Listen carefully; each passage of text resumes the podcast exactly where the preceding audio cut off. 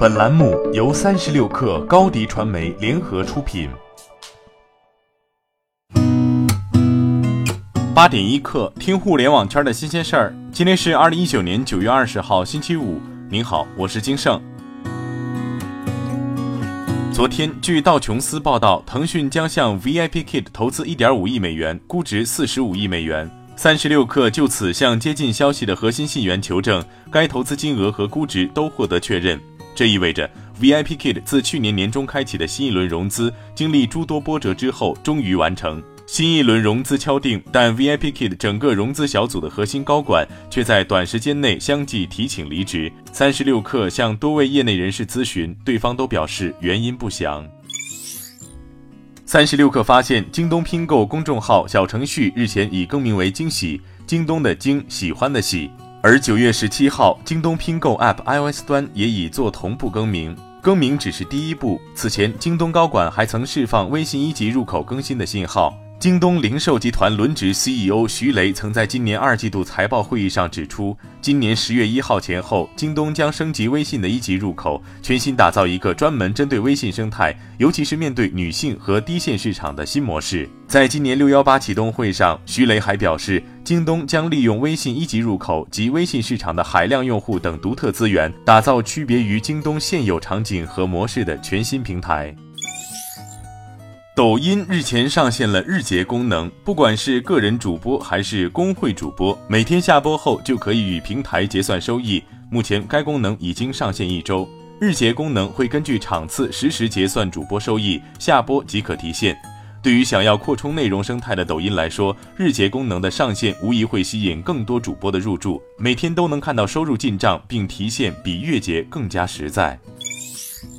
小黄车 ofo 又搬家了。从二零一四年创立至今，这次已是 ofo 第五次搬家。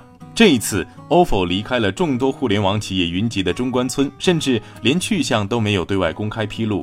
此外，ofo 现在还有两百多名员工，除了原有的业务，还有积极尝试智能电动车等新业务，谋求出路。查询发现，截至九月十八号，仍有超一千五百万用户在排队等待退押金。最新发布的 iPhone 十一系列今天正式开售。经销商透露，最受追捧的 iPhone 十一 Pro 和 iPhone 十一 Pro Max 的暗夜绿色版本，目前已经要加价近一千元才能买到。知名苹果分析师郭明基说，苹果预售火热背后，一是 iPhone 十一系列价格上的下调，二是 iPhone 六、六 S、七系列用户进入换机周期，预售的火热将有可能延续下去。印度政府将下令禁止电子烟在印度的生产、制造、进出口、运输、销售、储藏及广告。印度政府内阁已经批准这一禁令。在这个禁令宣布之前，印度已经有十五个州和一个联盟领土禁止使用电子烟。全国范围的禁令生效后，初犯将获一年监禁或十万卢比（约合一万人民币）的罚款；再犯最多可能会被监禁三年或罚款五十万卢比（约合五万元人民币）。据德国汽车周刊报道，戴姆勒才刚完成内燃发动机系列的更新不久，但根据最新的发展规划，电动车将成为戴姆勒当下绝对研发中心，而传统燃油发动机的研发则被暂停。戴姆勒研发负责人向媒体表示，未来戴姆勒的研发重心将转向电驱动和电池。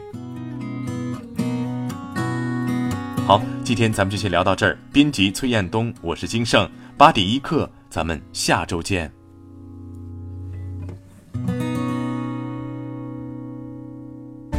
欢迎加入三十六氪官方社群，添加微信 baby 三十六氪 b a b y 三六 k r，获取独家商业资讯，听大咖讲风口，聊创业，和上万课友一起交流学习。